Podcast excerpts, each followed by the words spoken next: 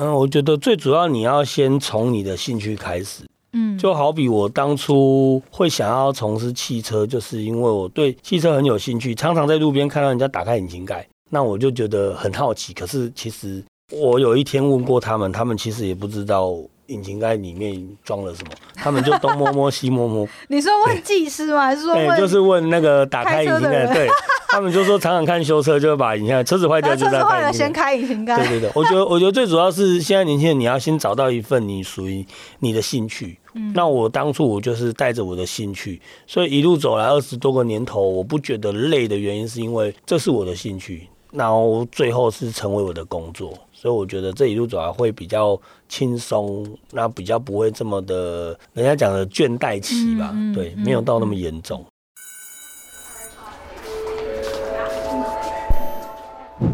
Hello Hello，我是 Janet。你的人生还没有下课，因为我将在这里跟你分享那些学校没教的事。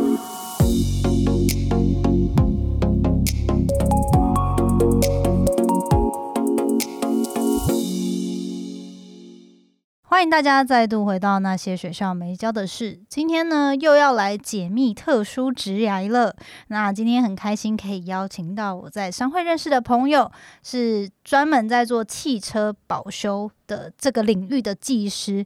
那他自己也创业非常多年，然后我觉得在这个产业，其实很多时候大家比较少会有机会听到，除非你身边有朋友从事这个领域，不然好像比较难会听到说，诶，这个领域它需要的专业度是什么，然后怎么进到这个领域，还有这个产业它会遇到的一些辛酸血泪啊，一些秘辛，或者说诶特别特殊的一些事件，我觉得很喜欢听这样来自各行各业的故事，所以今天很开心可以邀请到嘉伟哥来跟我们聊聊汽车保修业的一些产业日常，然后最后还加码，就是如果大家平常有在开车，或者是说在车上就是不幸可能海外遇到一些汽车抛锚的问题，有一些自救的一些小常识，也请他来跟我们做分享。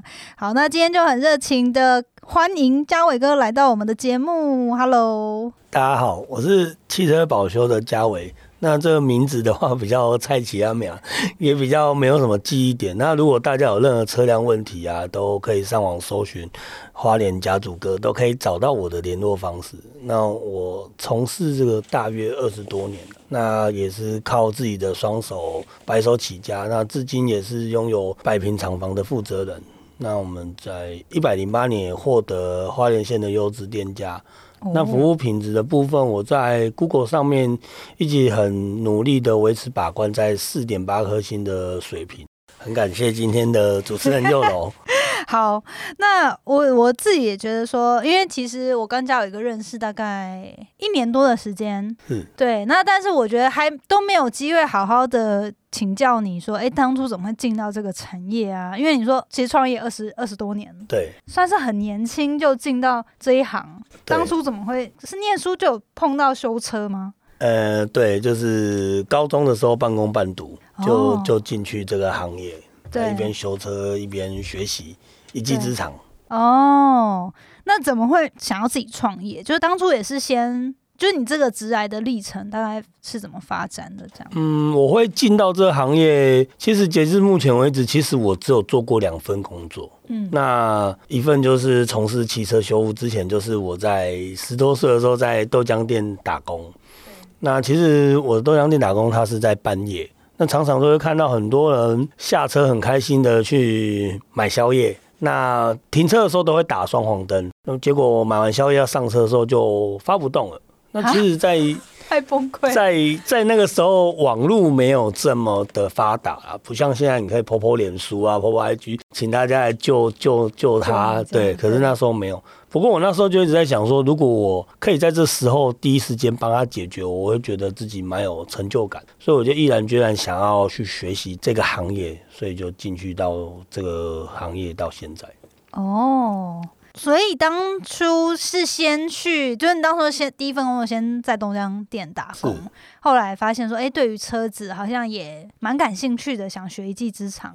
是什么？有什么特别契机让你创业吗？就是也是先一开始先做学徒嘛？对，然后后来是什么原因让你想要自己出来？还是说这一般来说对于技师就是一个很正常的一个发展轨道？这样、应该是说，在学习的过程中，其实就是很辛苦。那呃，我会觉得说，既然都这么辛苦了，那为什么不要再更努力？那有一天会想要有拥有自己的保养厂。对，那那时候就会很想要，每一次在学习就会很想要赶快学会，那不用再有师傅啊或者老板然后教导下，我就可以自己去完成自己要的，譬如说组装引擎啊或者解决客人的问题。对，那时候就很想要赶快可以开一家属于自己的保修厂。嗯，我觉得也可以快速问一下，所以像汽车保修里面，平常。就交给跟你们服务，因为对我来说，就是因为我也是就女，好像这但有点像性别歧视，也有女生很热爱车子，但是对我来说，就是我只要车子凡是有任何问题，就是找你这样。但是你们实际上专业类别里面应该分的蛮细的，对。所以那你们是有特别，比如说你主要服务的项目是包含哪些？这样？我主要服务项目车子的话，部分是引擎跟。底盘的部分，这是我们的专业项目。跟底盘是，但是如果他车子有什么问题，还是都可以先找你。对，当然就是找我们，然后我们会去判断说这属于是哪一个部门。那基本上我们都都还是都可以解决啊。哦。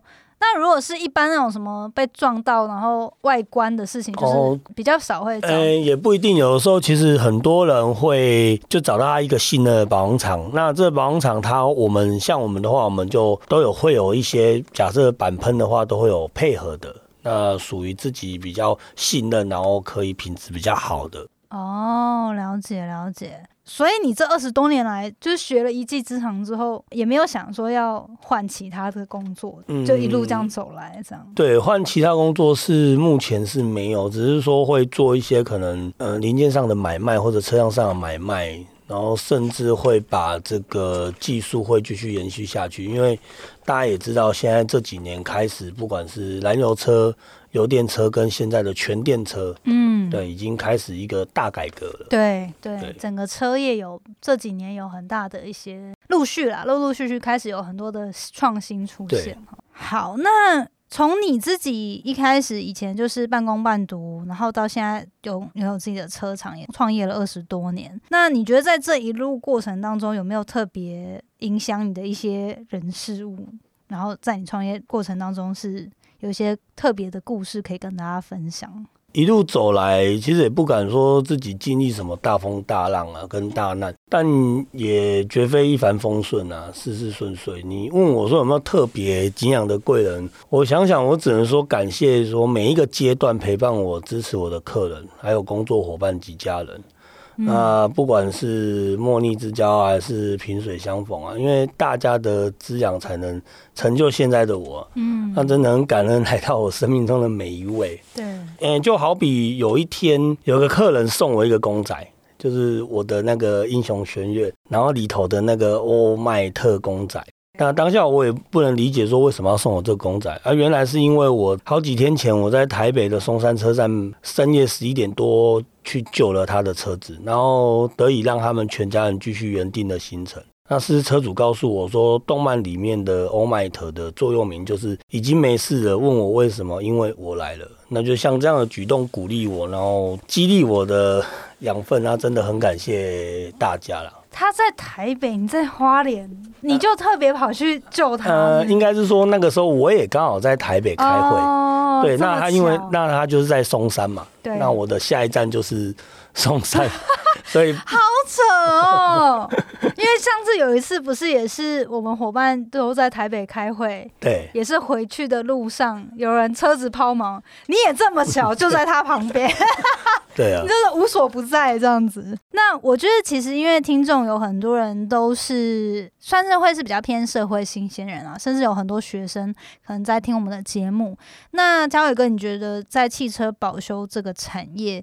有没有特别？假如说这些年轻人，他们因为我相信现在相较的这个领域应该也蛮缺工的。对对，那要如果要进到这个领域，你你觉得有没有什么必须的一些性格啊，或者是精神态度？你觉得可以跟大家分享？嗯，我觉得是第一个，你要有一颗真的爱车的心呐，那能把这个工作当成兴趣。除此之外，就是你除了进修你的课程，那你一定要尊重自己的专业嘛。因为我觉得车子就像病人，技师我们就是医生，那车子要搭载着。家人们，那同等于我的工作操控着客户的性命。嗯，所以我觉得主要是你一定要热爱这一份工作，你才能走得又长又远。这样子一讲起来，就觉得这份工作非常的伟大。因为如果一不小心有什么问题，就是一家人对车子的这个安全，其实真的是很重要。那如果说真的有一些年轻人，他不管是初入社会，想要踏入这个领域，或者说他想要转职。进到这个汽车保修相关的产业，你会建议他们第一步可以怎么做？就是想办法先当学徒吗？还是说有什么？因为我不知道这有没有什么一些教育机构就专门有在提供这样相关的技能培养？嗯，我觉得第一份你简单懂一些英文啊、单字啊，那进来了以后，因为现在是 AI 科技的时代来临了嘛，嗯，那你必须就是要 AI 跟你们也有结合哦。对啊，因为太酷了吧？对啊，因为你不管是查修，不管是遇到了状况问题，其实我觉得现在你要懂得会用关键字去查修，这个你碰到现在的问题的状况，你就可以很快的可以去处理掉他客人碰到的麻烦跟问题。嗯，对，嗯嗯，所以那如果他完全就是。小白，可是他也不是说小白，就是我觉得说，可能他对于车子是有热情，然后也觉得说，甚至是有些人他有点类似想要事业第二春，再找一个一技之长。那要进入到汽车保修业，你觉得那个第一个他要从哪里，从哪个角度下手？哦，我觉得他第一个我可以建议他，除了当学徒，我蛮建议他可以先去原厂，嗯，因为原厂的话，他每天做的就是保养比较多。等于你每天都在做一样的事情。那当你简单的了解你要如何基本保养，对，那再慢慢的进阶到如何去做维修，甚至去抓问题。对我觉得你出界的时候可以在一间大公司，然后选择你喜欢的品牌，嗯，当成一个兴趣，然后慢慢再去投入，变成到最专精的这个阶段。哦，就是先从原厂跟某个品牌的原厂保养先开始，这样子。哦，那因为像像你们这样子算是独立的这种保修厂，就会变成所有牌子来。你们都要会，所以它就是会知识点会比较复杂，对不对？就是你经验需要更老道，才有办法处理各个车厂的车子这样。对，嗯，因为最主要是这些年，其实我们开始也做转型啊。一早期可能什么品牌都要会修，不过因为这些年真的是车辆越来越精密，而且是越来越困难，所以我们把品牌开始一一的在做缩减。哦，对，然后就变成开始做几个大品牌，然后要做比较专精的工作。是是是，然后所以你们也会特别比较专攻某几个厂牌的车这样子。咦，我现在突然很想问，就是在汽车保修领域，就是平常有在玩车或者有在修车，应该比较了解。就是说，这个产业会有一些比较黑心的吗？就是你要怎么分？当然，现在可能大家就是靠 Google 去查。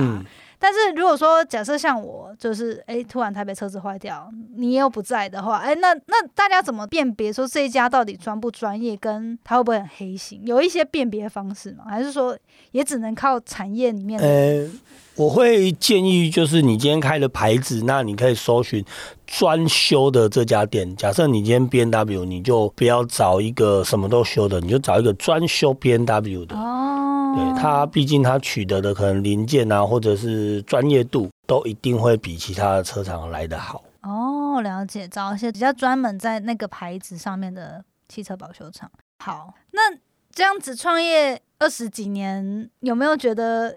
失去热热情的时候，自己怎么自己鼓励自己啊？这样，因为我自己其实也不敢说自己创业啦，因为毕竟这种小额，而且又是比较网络上的世界。其实我觉得比起你要养一个车厂，还有员工，他的负担相较是低很多。可是这样二十多年来，你有没有一些比较辛苦的时候？你都怎么样鼓励自己继续前进？这样？嗯，应该说还是那一句话，就是我真的就是因为很爱车嘛，那所以我会把客人的车当做自己的车。嗯，那我觉得不管是碰到什么样的问题，就是把它当做好像就是一家人，那去做这样的动作，你比较可以继续走下去。尤其是这个热忱，然后对车主的不管是诚信啊，对员工的这种信任，那大家才有共识，才能继续往下走。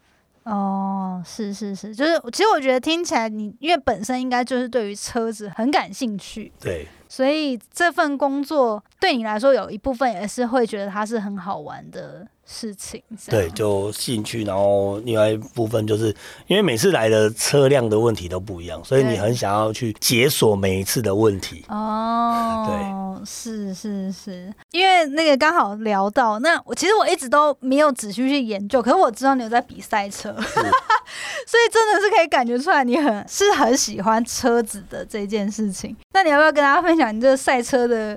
怎么踏进这个赛车的这个也不是坑呐，就 是这个世界。应该是说，就是呃，常常都是在影片上面看到了。那实际自己去做哦，包括有参加一些赛事在赛车场，你就会觉得说，哎，车子怎么那么特别？都开到可能太快失控的部分，你可能当下你要怎么去去处理？那不要让车子去碰撞啊，然后让车子失控去撞到其他的物件啊。对。那我觉得那个时候我就很想要去钻研，说我如果这个角度一旦这个速度出来，我是不是角度做小一点，它是不是车辆就不会产生这么大变化？对，就是专专，所以这几年慢慢的去做专精这种底盘的东西，那去说到说，哎。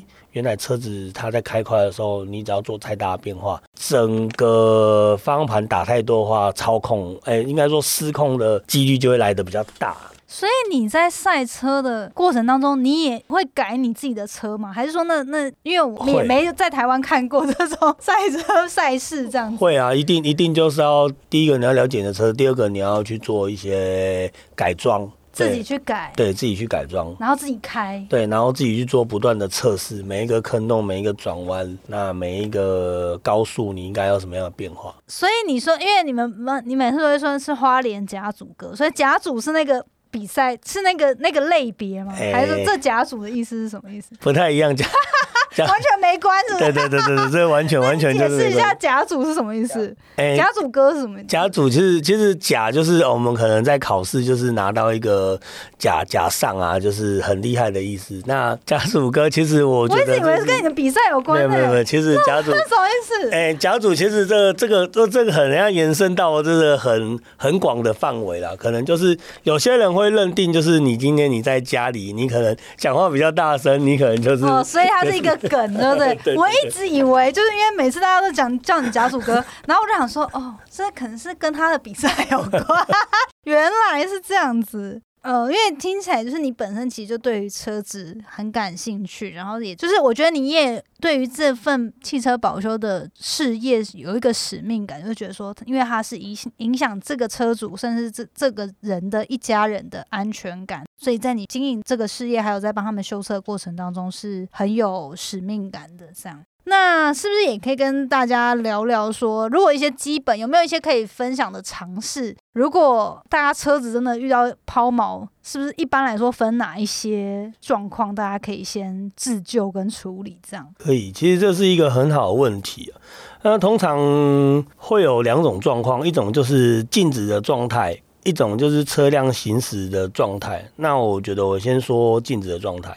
常常很多人就会停在路边，就是打闪黄灯。那上车之后就发不动。其实像这种状况，我们接到电话，我们大概就知道都是电瓶没电。嗯，对，因为你刚下车而已。嗯，那像这种话，就是你就只有两个选择，一个就是打给你信任的保修厂等待救援，不过时间可能会比较久。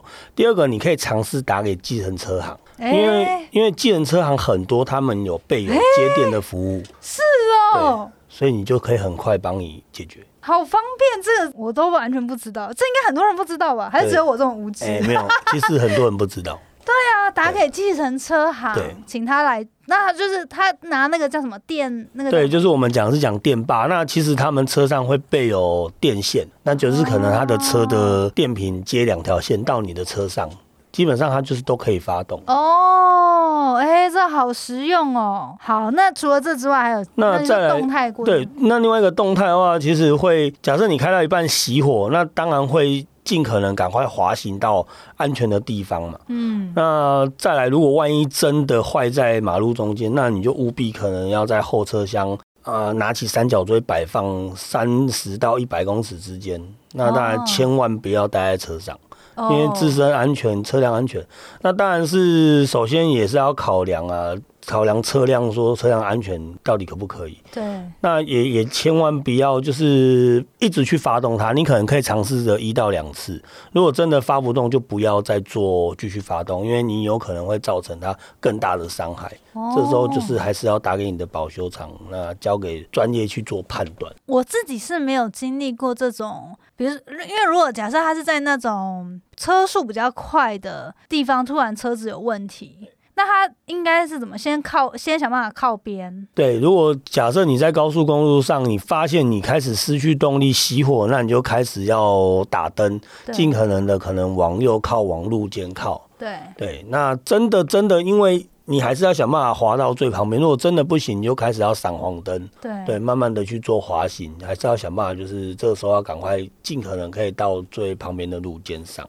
然后到了之后，就拿三角锥先走到，对是要先往，因为路肩是相较是比较安全一点。对，可是也是怕有时候视线模糊，后对车会没有看。那当然你就要很快速的，甚至你车上有人可以请他们下车，可能到路肩外面的可能嗯已经不是车辆的地方，让他们先安全。那你赶快开启后车厢。那拿出三角锥，甚至你在路边安全的地方，你都可以拿起你的手机，开启手电筒，嗯那来当做一个照明。嗯对，甚至可以让路边的人比较明确看到你的车子抛锚。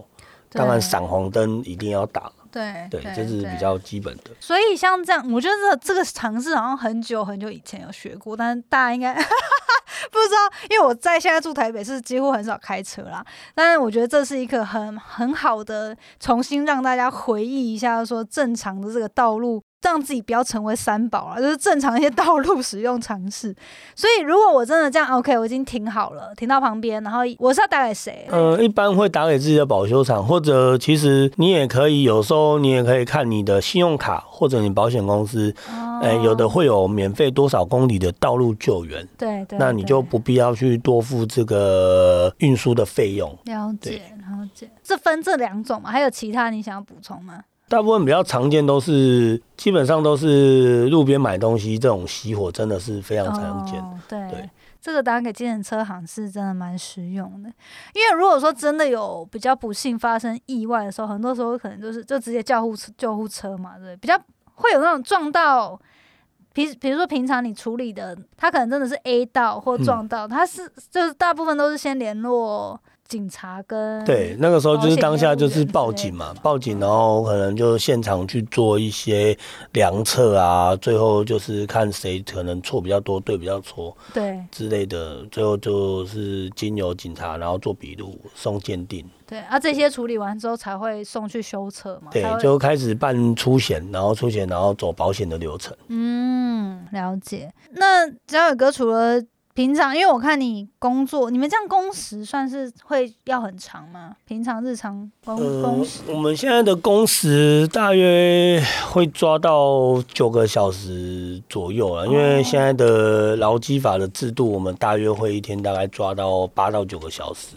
就以现在劳基法的，你是说以前没有劳基法那么严格的时候，大概都要十几个小时？要啊？以前在当学徒，基本上都要做十几个小时啊。哇塞！啊那你除了工作之外，有什么特别？会不会特别做一些什么兴趣嗜好？除了赛车之外，有没有一些兴趣嗜好排解自己的压力？哎、我大部分因为不可能说天天都在马路当成赛道嘛，天天都，在赛车没有啊。平常工作之余，就例如可能会跑跑步啊，那也会上健身房重训啊。那一样就是我想要的，我就会觉得就是要专业，所以也自己也考了一张健身教练的执照。哎、对，我我以为你的那个，因为近期是不是你有新开一间健身房？对对对在花莲。是那你是算是投资吗？还是对对对投资哇，所以之前考了健身教练的这个执照，哎、这叫什么？证照，证照。是为了自己想要学更好吗？还是说有哎想说，反正未来不修车可以修人？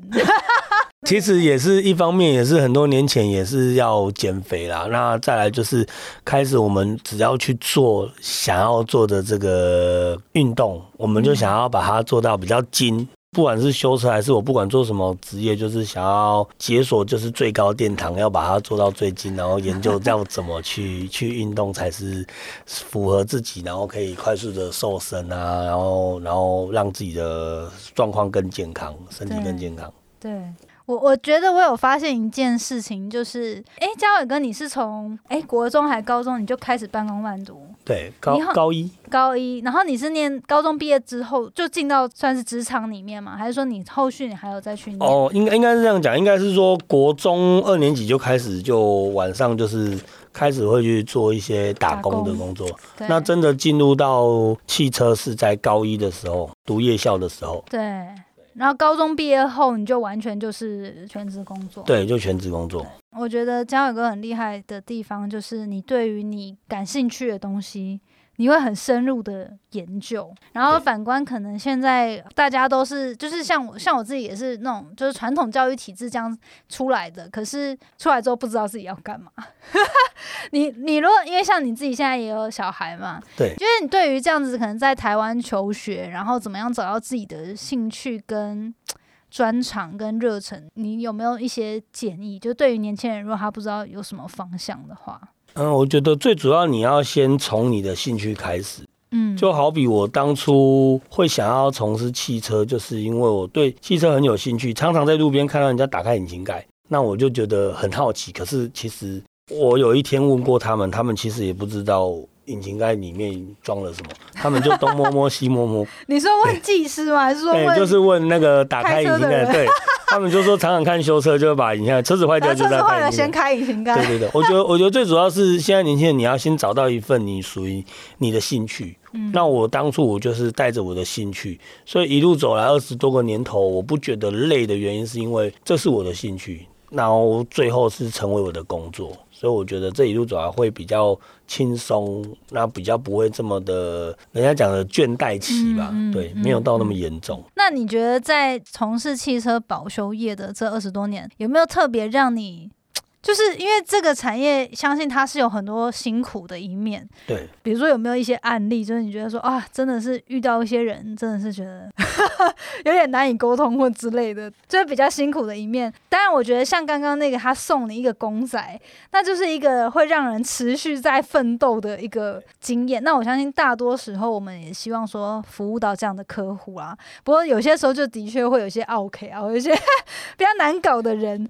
你有没有特别印象深刻的事情？其实都一直都会有啦。我觉得一个陌生客来到你这边，他不信任你，其实他没有办法，你说什么他就是要换什么，他会认为就可能他来到一家可能不熟悉，可能会坑他的人。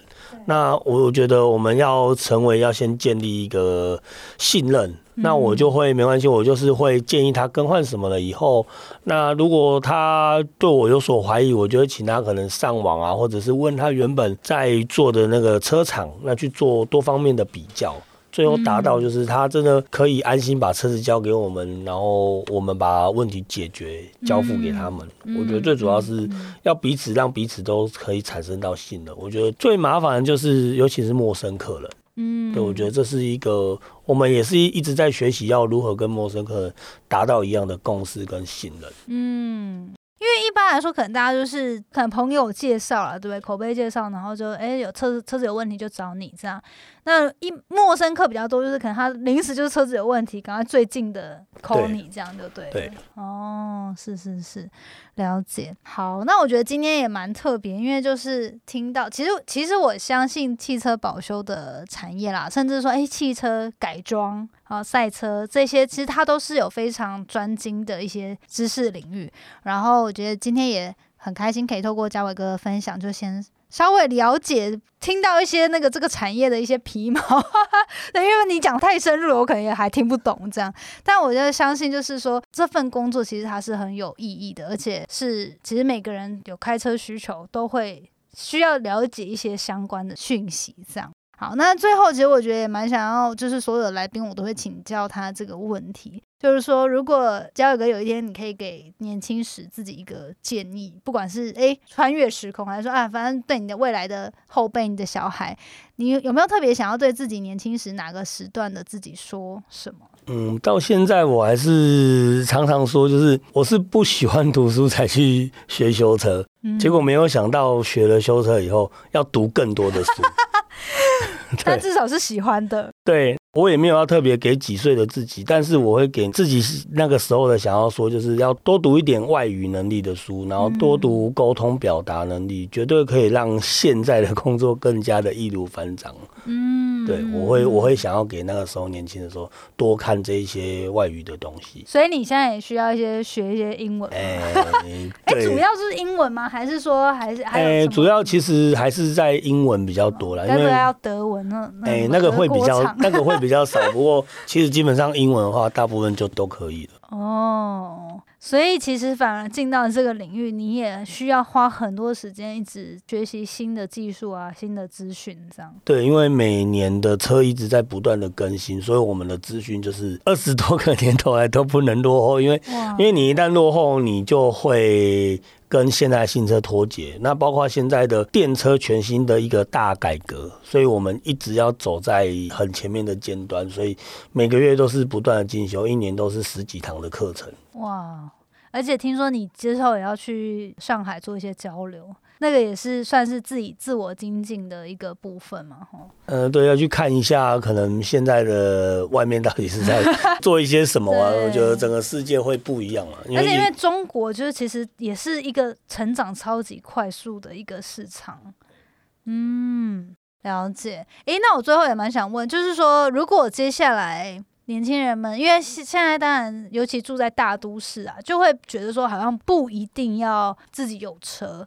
那你觉得，如果说大家真的想要买他的第一台车的时候，未来你你自己也会推荐电车吗？还是说你觉得还是要走比较偏传统的油车会比较？你你觉得呢？就我蛮好奇。嗯我我觉得，我觉得应该是这样说。电车的话，你如果是在市区行驶，我觉得是没有问题。不过也要看你的区域。你像可能有些人是住华夏，他不一定有自己的充电，对，那这个可能就会比较麻烦，你就必须要到附近还是哪里的快充站，嗯这个就会可能会你要挪出很多的时间。对。那当然，如果你买油车的话，你随时去加油站加油，你可能一桶油就可以开好几天。嗯，那我觉得是看个人自己的需求，还有你你住的地方，我觉得这很重要。嗯，哦，好，那最后最后的 一直在从你这边挖一些那个 尝试，因为我突然想到说，其实像我以前在美国，我买的第一台车就是美国的，我觉得可能换车的速度还蛮快，所以其实那边的二手市场也蛮蛮正常，就很多人就是会买二手车啦。所以，但我觉得在台湾好像相较的买二手车是比较少的，对不对？还是说其实也还好？嗯、其实我会蛮鼓励买比较新的二手车。嗯，对，因为我觉得它的第一个折旧的空间，因为你新车可能开个两三年，假设要脱手，可能折旧会蛮大的嘛。嗯那你如果买一台比较新的两三年车，其实你再开个几年，我就觉得它还是蛮保值的。对哦，所以像车子啊，都是我知道你新买，当然你买的时候，那个原厂他可能都会跟你讲说，哦，什么时候要定期保养啊什么的。那如果是一般的话，你会建议大家，不管是买二手，或者说车子一般都要多久保养一次这样子？嗯，正常的话，我们在台湾的话，大部分都是半年或者每五千公里就会哦建议会进行保养一次。五千公里或是半年，OK OK，然后就看你的开的量。对，每个人的使用的可能时间距离不太一样。是是是是是，好哦。那我觉得今天真的很开心，可以学了一些跟车子相 相关的一些常识，这样平常就是很少接触，但我觉得真的有学到一些很实用的一些小知识。那到时候真的以防不时之需啊，我觉得这种东西都是平常没有遇到痛点的时候就比较少会去接触，但是真的遇到问题的时候，你要知道有谁可以找来帮忙你，然后或者说，哎，真的比较紧急的时候，自己有自自我解救的一些自我解套的一些资源跟方法，这样。好，那最后就是，如果大家对于嘉伟哥你这边的汽车保修的服务感兴趣，或是想要多认识你的话，你一般都是在什么管道比较活跃？我们一般可能目前就 FB 的粉丝团，就伟成国际车业。伟成国际车业哈，伟就是那个密字旁的伟，然后诚就是诚实的诚诚实的诚，伟成国际车业，大家可以去搜寻，因为我知道你自己平常其实也会分享一些跟汽车保修有关的一些嗯，对对，就是一分钟了解围城的大小事，就是车子的各项的简单的一些领域这样子。对，而且因为我觉得嘉伟哥很，虽然说创业二十多年，但是我觉得你也蛮创新的。就是 之前看你拍的一些影片啊、广告，我都觉得就是是年轻人也会觉得很好笑、很很有趣的这样子。对，好，那所以就是脸书上，如果大家感兴趣，也可以就是去追踪，然后联系。那如果他在台北车子有问题怎么办？他打给你，你有办法救他？我们可以 可以帮他去推荐优质的车厂。啊，就是你台北的其他的合作伙伴。其实蛮多外线是也会透过脸书会找到我，那我都会帮他去介绍很优质的车厂给他们。嗯，因为其实可能也会有人平常是在台北，你平常是在台北，但是你如果去华东玩，然后遇到车子问题，其实他就是可以直接找你嘛，不然他平常跟他服务他的对象也对，没错。其实你全台湾，不管你到哪一个县市，简单来讲，我每半年我都会去环岛，啊那我都会去找各个县市的车厂，而且是非常优质。所以其实你全台湾每一个县市，我几乎都会有可以推荐的车厂，会可以推荐给你很赞很赞。好，那太好了。那今天就是跟大家分享这个资讯。如果你有在开车哦，或者说你要出游，其实我觉得很重要是有有些时候你平常都日常开，可是你要开远途的。像我有些朋友就是他不敢开远途，因为他的车平常都只开那种半小时内的车程。对，所以是不是如果他真的要远途开车旅行，最好也是先进保修厂先先保养一下。对啊，还是会出门，还是会检查。不过我觉得车辆是这样子，都是很多都是放到坏掉，不是开到坏掉，所以它哦其实就像人一样，对，你每天在跑步，你每天在跑马拉松，你其实人就比较不会容易受伤啊。那车辆也是，诶、所以台湾其实很多人都东西放在那，就车子放在那，其实没有在超，车子反而容易坏就对对了。对，哦，好。所以，如果大家想要更多了解嘉伟哥的专业，还有说你们这边伟成国际的一些保修厂的最新的资讯，可以到你们脸书。那最近是不是也有一些活动，或者是说诶在推动的一些事情，可以跟大家分享？对啊，就是我们最主要是今年开始有推动一个活动，就是你出钱我出力。那内容是打气一百元，补胎两百。那背后的宗旨其实就是我们保修业被定义社会底层所谓的黑手嘛。嗯那自我价值，我们从自己的尊重做起。嗯那我觉得使用者付费，我觉得是理所当然了。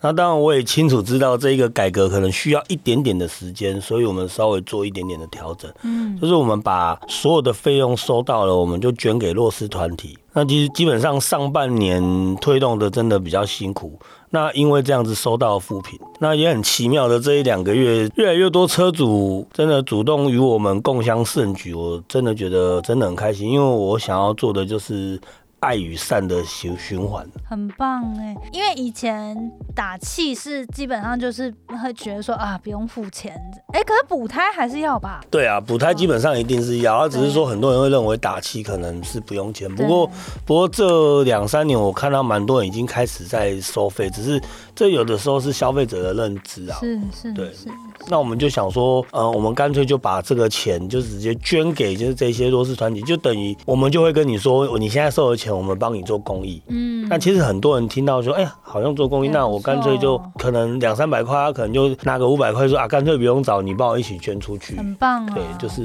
类似这样子的方式。哇，我觉得这也是一个很棒的，就是虽然说是小小的地方，但是它除了可以带来就是产业上的重新的一个认知上的调整，然后再来就是说，哎，也可以做到一些社会公益的这样子的循环，我觉得很好哎、嗯，所以现在就是说，基本上这样的活动，你就从去年，那我们今年才开始。今年开始是，虽然说有些人有反弹，但是也有很多人开始会觉得说，哎、这是一个很有意义的活动，也会响应这样。对，哦，很棒。好，那如果大家这个在花莲啊，在花莲的时候呢，也想要做这样子的响应，也欢迎就是到伟成国际，哎，你们的那个地址跟大家分享一下好了。花莲县吉安乡中央路三段 四一三之一号，我们在台九线上面，在福斯汽车正对面。好，就是反正到花莲玩，基本上都会开过那条路啦。那那个如果说哎想要去检查一下，想要去保养一下，然后呃甚至你是花莲在地的乡亲呢，呃也可以欢迎到伟成国际去去响应一下这样子。好，那今天呢，就是非常感谢嘉伟哥的分享，然后我们的访谈呢，也因为你就是让大家更加的了解一些汽车相关的常识，这样。好，再次感谢嘉伟哥，谢谢谢谢，感谢今天的主持人，谢谢。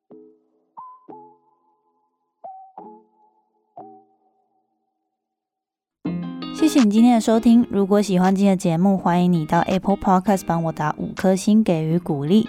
希望收到我更多的分享，你可以在 IG 上搜寻 Janet Lin，我的账号是底线 J A N E T 点 L I N 底线。所有的详情都可以在资讯栏中找到哦。那我们下次见喽，拜拜。